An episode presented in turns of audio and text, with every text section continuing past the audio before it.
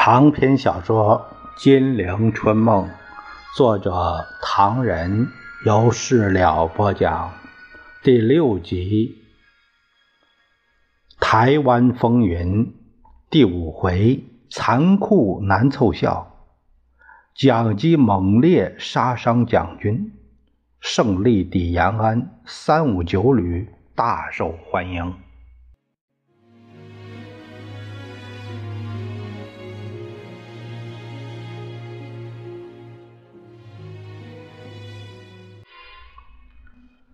咱们书接上回，劝说延安广播中仍在报道着中原突围的情况。冲出了铁路包围圈以后，在湖北枣阳与河南邓县之间是一片大平原。我们的队伍分路沿着大道前进，东一路西一路走得很整齐，大家相互监督，不踏青苗地。庄稼三四尺高了，都是人民的血汗，谁不爱护呢？在路旁，在村口，男女老少群许多老百姓一担担的担开水、西瓜、小瓜。战士买的时候总是不肯要钱，可是公买公卖是八路军的纪律。老百姓纷纷传说红军又来了。原来以前红四方面军到过这里。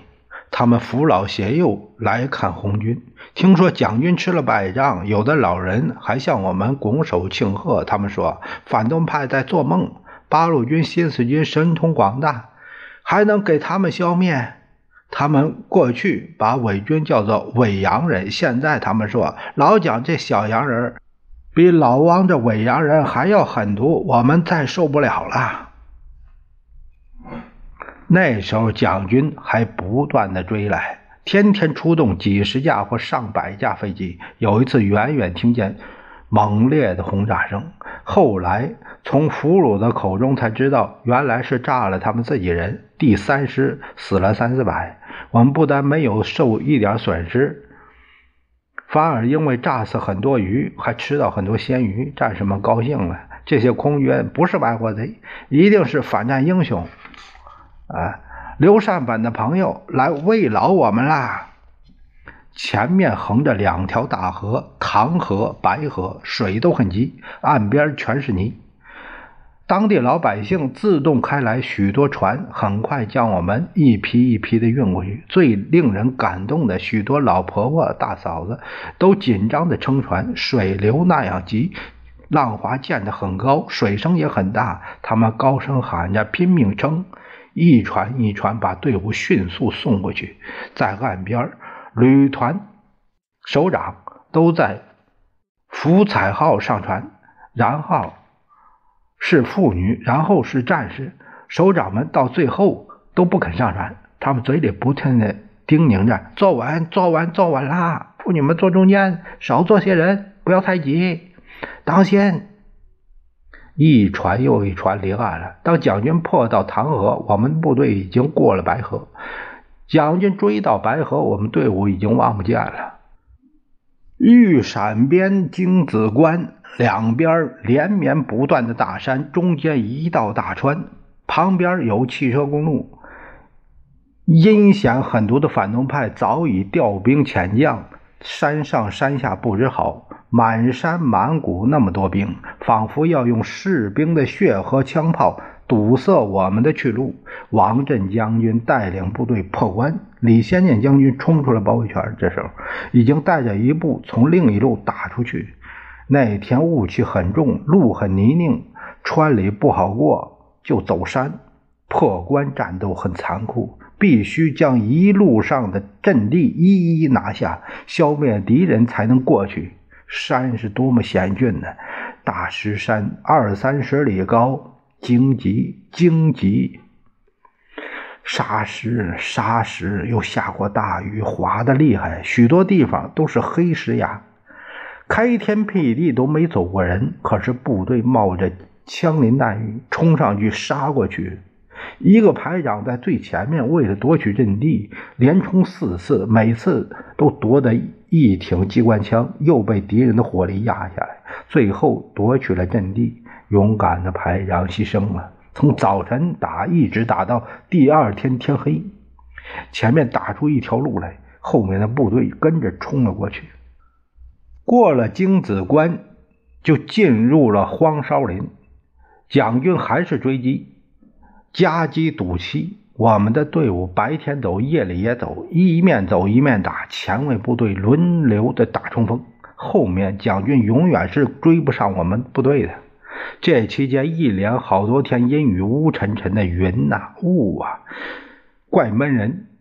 深山没有民房，只有一棵树。躲着休息，一会儿就满了。可是发生两大困难：第一，没有鞋子穿了，赤脚在水里泡，皮肤白了一一厚层；沙石上一走，就起了无数红色的小洞洞，像蜂窝一样，脚走烂了。第二，吃不到东西啊。偶然寻到一些苞谷、红薯、高粱、洋芋，哎，真是好东西。苞谷没有长上那粒粒儿。刚吐出红缨，就连信子一吃一起就嚼着吃了。高粱杆子最好，红薯还少，洋芋蛋蛋也不大，还有野柿子没有熟，涩的要命，涩也吃。日头一出，晒得眼花缭乱，头晕脑胀，又热又口渴。鱼遇到井，遇到河，遇到水渠，哪怕是泥混混。人都挤满了，个个爬下去喝个饱，扛着枪一口气儿再往上冲。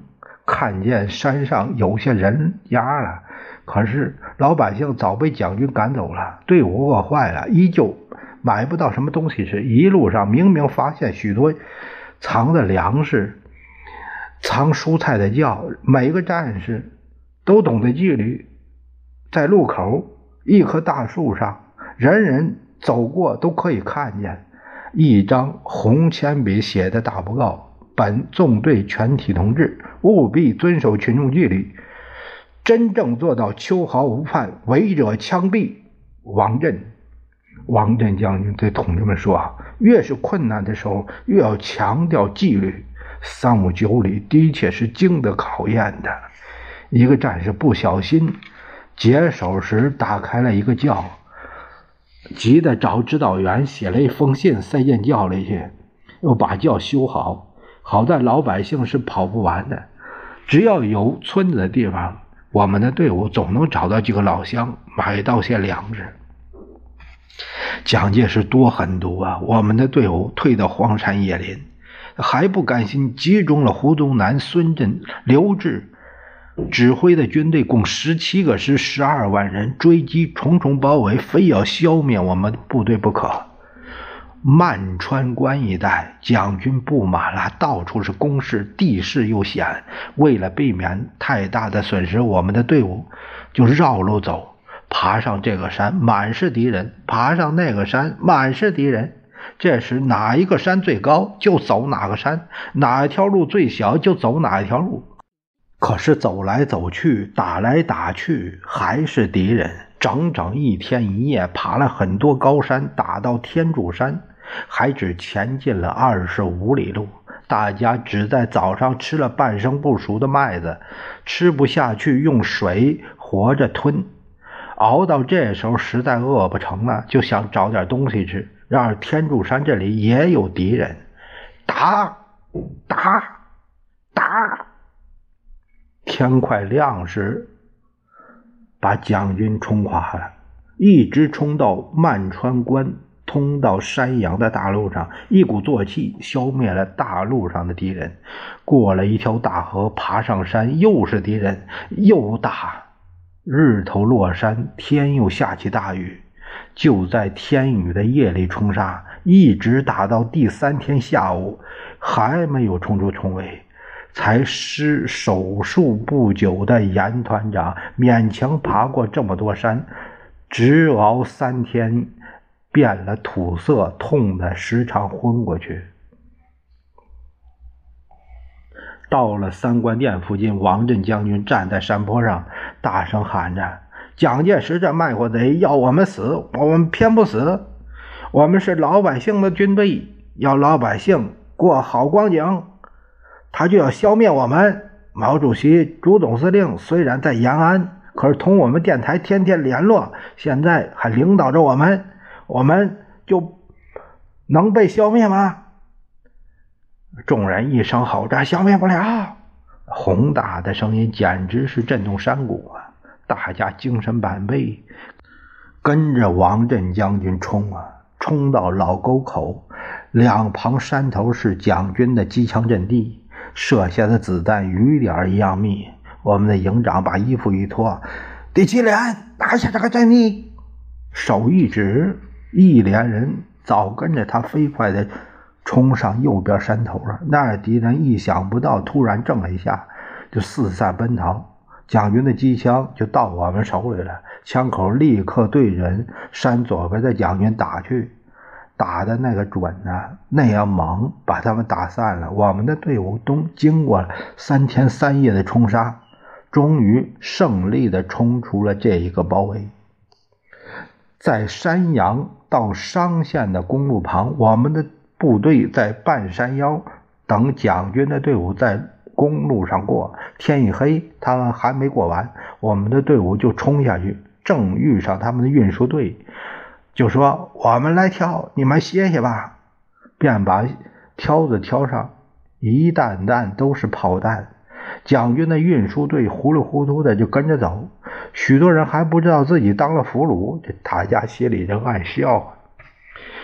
我们对俘虏们好，俘虏们有许多意愿跟着走，比如在平汉路俘虏一大批蒋军，都不愿意打内战，他们恨蒋介石，也不满意他们军官。他说这些都是。喝墨水的细腿子，军官学校出来的，他们跑也跑不得，一打仗就像乌龟缩进壳里去了。他奶奶的，光叫我们送死！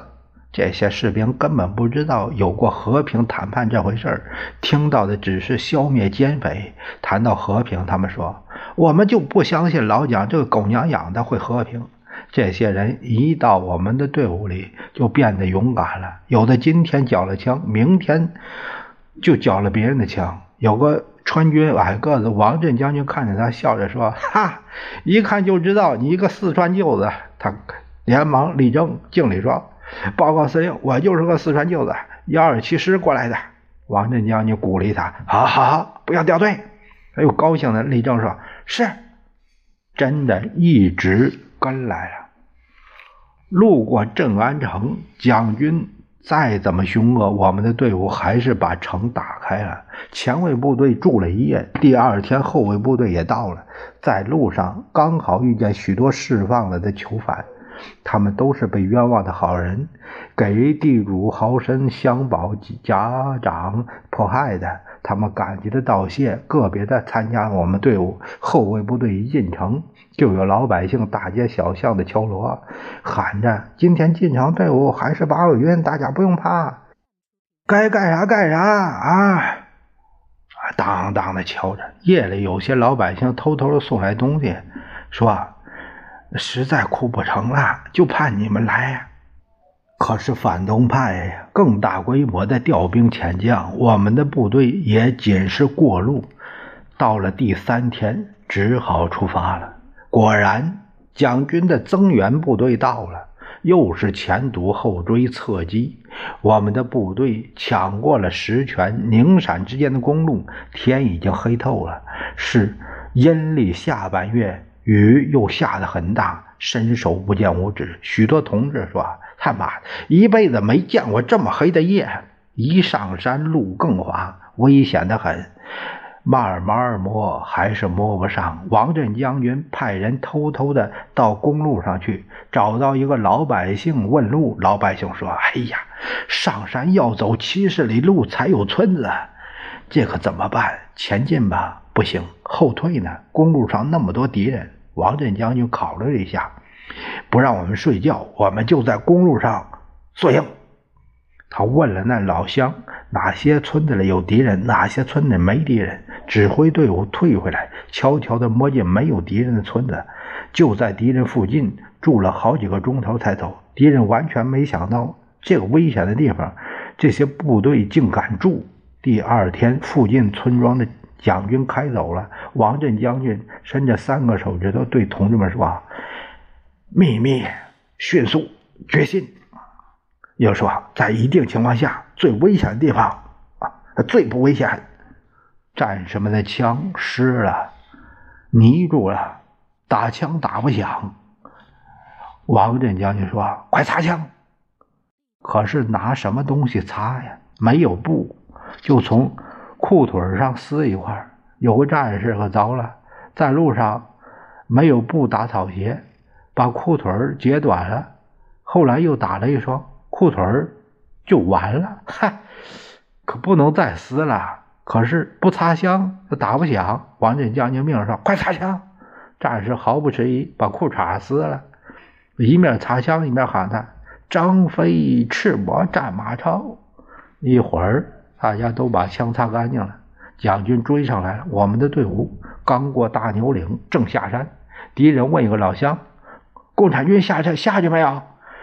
老乡说：“下去了。”敌人就上山，不料在山头上埋伏一个连。擦净的枪，啪啪的响着，手榴弹轰轰的，把敌人炸得稀巴烂，消灭两个营。我们战士却不忍心剥死了将军的衣裤，连那个穿破裤衩的战士也一样。直到晚上，同志们才给他调剂了一块布补上了。这一连人后来都得了奖。我们的部队开进了华阳镇，准备休息一天。可是上午十点多钟，又打响了。我们的队伍全部上了山。那山又高又大，无人区，满是古老的大树，枝叶密密的，走在里面完全看不见太阳。有些地方地上很多蚯蚓，堆了三寸厚，整整三天两夜，在这无人区里找不到一点东西吃。就是从华阳带的干粮不够啊，大家又饿又乏，瞌睡呀瞌睡。夜里就在树里露营，远远近近烧起一大堆一大堆熊熊的野火，大家靠着火，找草厚的地方挤在一起睡一会儿。放哨的同志远远的望得见王震将军等几位首长坐在火堆前，看着地图研究这次突围的路线。八月二十八日的出发命令，我们营的行军次序被序列到八团和旅直队的中间，这意味着前进道路的形势是严重的。从中原突围北进以来，每当前面情况紧张的时候，我们的营就会预先被安置或临时被调上来。然而，每个同志都清楚的知道，今天是最后的一关了，只要通过这一条。西兰公路，西安到兰州公路，我们就能够和毛主席、朱总司令派接我们的兄弟部队会师，就可以安然的进入陕甘宁边区了。我们温暖的革命的家乡啊！我们离开了你的怀抱和抚育快整两年了，我们像挂念亲人一样怀念着你。从中原军区。就热望着回到你温暖的怀抱，今天就终于展开在我们眼前了。多少天来，我们拼命地打破敌人的围追堵截和空军的扫射轰炸，我们在饥饿里挣扎着战斗。有些日子，我们全靠着山药弹，有时候我们就叫它“救命弹”呢。南瓜。嫩苞谷穗甚至连苞谷杆来果腹。最恶劣的阴雨里，我们冒着雨在泥泞里行进，有几个雨夜行进在陕南的山地里，真正嚼着艰苦的滋味。有些路简直是爬过来的，滚过来的。在陡峭的山上，有些同志因为偶尔失慎，跌到沟壑里去，无声无息地离开了我们。今天你才在我们面前透出希望的曙光。有人叫喊着：“看，远处那蓝山，陕甘宁边去，是吗？看到了，死也甘心了。”几个拄着棍子、痛苦的疾走着的伤兵同志，感激的应和着。我们以高度兴奋的心情，沿着原上一道横贯西兰公路的大路行进着。阴霾的天气。细雨时落时息，为了减少目标，就是下雨也禁止使用雨伞。人们向天气祈求着，千万不要下雨啊！你要下，等我们回到陕甘区边区，就好好下上十天半个月。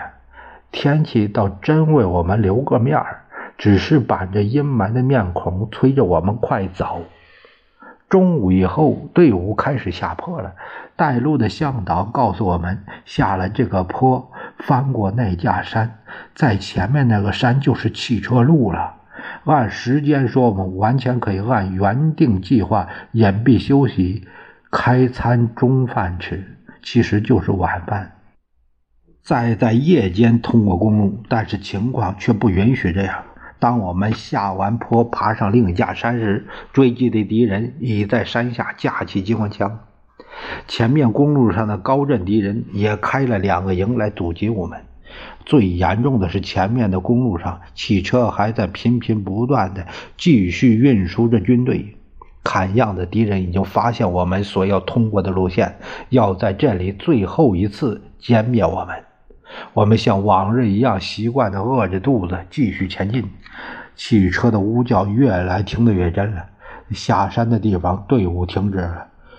王司令员和郭旅长拿着望远镜，向前面横陈着的西兰公路的圆山仔细查视，然后命令八团为左翼纵队占领前面圆上公路旁的村落和阵地，掩护全旅通过。我们的营转为前卫，和旅直后卫为左翼，另取路爬登对面山原。队伍刚刚开始行动，王司令员和郭旅长使用愤怒的声音向大家叫喊：“最后一关，拼命要过打过去！”不一会儿，左翼的队伍就打响了。我我们也加快了脚步，以最快的速度爬向对面的山坡。队伍刚到原上，敌人运兵的汽车从东面疾驶来了，往前传，大汽车！这个命令从王司令那儿高声传下来，枪响了，手榴弹响了，敌人的汽车停止了呼叫。怯懦的敌人既不敢冲，又不敢跑，只好下了车，仗着优势的美国枪炮，向着我们通过的道路猛烈的轰击。我们的营通过时，汽车路已被敌人封锁的不能通过了。这时候，王司令徒步向后从后面跑过来，他戴着一顶陈旧的法国盔，好久没有修过胡子，长得又长又厚。他因为长时间缺乏睡眠的眼睛，燃烧着极度的愤怒和仇恨，咬牙切齿的高喊着。奶奶的，蒋介石这个卖国贼！消灭我们，我们冲过去，冲！哪里打枪往里哪里冲！这个时候已经有部队向着打枪的地方冲过去了，敌人的枪打得比较稀疏了，但公路两旁的高粱叶子仍是打得哗哗响。以王司令为首，行军纵队弯着腰飞快地跃进，和走远了的前卫营接上去。当公路两端更多的运兵车轰轰的呜叫的时候，我们已经神速的渡过了泾水，翻上了另一个山，行进在和边区八路军汇合的大道上。公路上断续的传来机枪声和大炮声。我们中的人回头骂着：“正月十五贴门神晚了半个月了，你现在运来兵，连老子的鸡巴也要不到了。”延安广播了王震将军的访问记：中国人民武装部队是不可战胜的。王震同志在纸上这样写着，然后开始与我们谈话。这是九月二十九日深夜，他领导的部队在人民无比热烈的鼓乐欢欢呼、敬酒、献旗、送礼、慰问等。欢迎行列中到达延安的第三天，这位将军，战士们亲热地称他“王胡子”的，到延安反把胡子剃光了，显得精神百倍，给我们谈了这一次中原突围的经过。虽然蒋介石以美械、日械装备的十个军、十九个保安团。六倍于我的敌人，配合空军装甲部队、铁甲火车，向我中原部队发动围歼。猛烈的战斗于六月二十六日开始的，但我军在李先念将军指挥下，给进攻者以抗击后，终于在六月二十九日、三十日分路。全部突出重围，在战争中缴获了蒋介石给刘志的命令。蒋介石企图在发动对各解放军的大举进攻前，首先在中原创造一个歼灭我六万人的奇迹。然而，真正的奇迹却是属于中国人民的爱国主义的武装。他谈到我军胜利突围后，蒋介石又增调四个军，企图在豫鄂陕边区的京子关一带。消灭突围部队，从俘获的蒋军第九十军郝参谋身上搜出文件，证明蒋介石下令赵西田部，如果不把李先念亲率的被包围京子关狭小区域的奸匪完全消灭，就要正法从事。王震同志说：“我们把这个命令在自己部队中宣布，战士们都愤恨地说：‘看他消灭老子，还是老子消灭他。’”结果赵西田的围歼企图完全失败，我军胜利转移到陕南。蒋介石还下令赵西田悬赏活捉李先念、王震和咱们的女将陈大姐，就是陈少敏，还叫捉住伙夫马夫都不要放，说咱们的样子就和马夫伙夫一样的。王震同志诙诙谐幽默地说：“后来。”赵西田自己反被刘伯承将军的部队活捉了。接着谈到胡宗南等指挥六个师在陕南进行围剿堵击，他们自己的部队倒吃了苦头，肥的拖瘦，瘦的拖死，开小船伤亡，一起脱掉了一半儿王震同志继续说：“李先念和王树声将军所领导的部队，都由于人民的需要，就在。”鄂豫陕川广大地区生存和胜利的发展，他们自己所领导的一路就回到了陕甘宁边区。我们把搜集编写的《中原突围记》请王震同志看，他看了，严肃的脸上微微的展现了笑容。有些在我们看来是不平常的故事，在他看来太平常了。他亲自拿起笔，在上面画了又粗又大的两个双杠，在补充了一些材料之后，一再强调说：“把我的事情统统勾掉。突围是战士们的力量，我们是毛主席和朱总司令领导下的军队，战士们都有为中国民族。”和人民的解放事业奋斗的无限忠心，这就是三五九旅南下支队两年走了八个省，胜利的回到边区的原因。他又说：“我的信心就在于毛主席的主张，战士们的革命英雄主义和老百姓对我们军队的同情和拥护。我们代表人民的利益，走到哪里就得到人民的拥护。”王震同志这样结束了他的话。叫美帝国主义者和卖国贼蒋介石看吧，中国人民的武装部队不可战胜的，这正是正义之师，无敌。此外，并无秘密。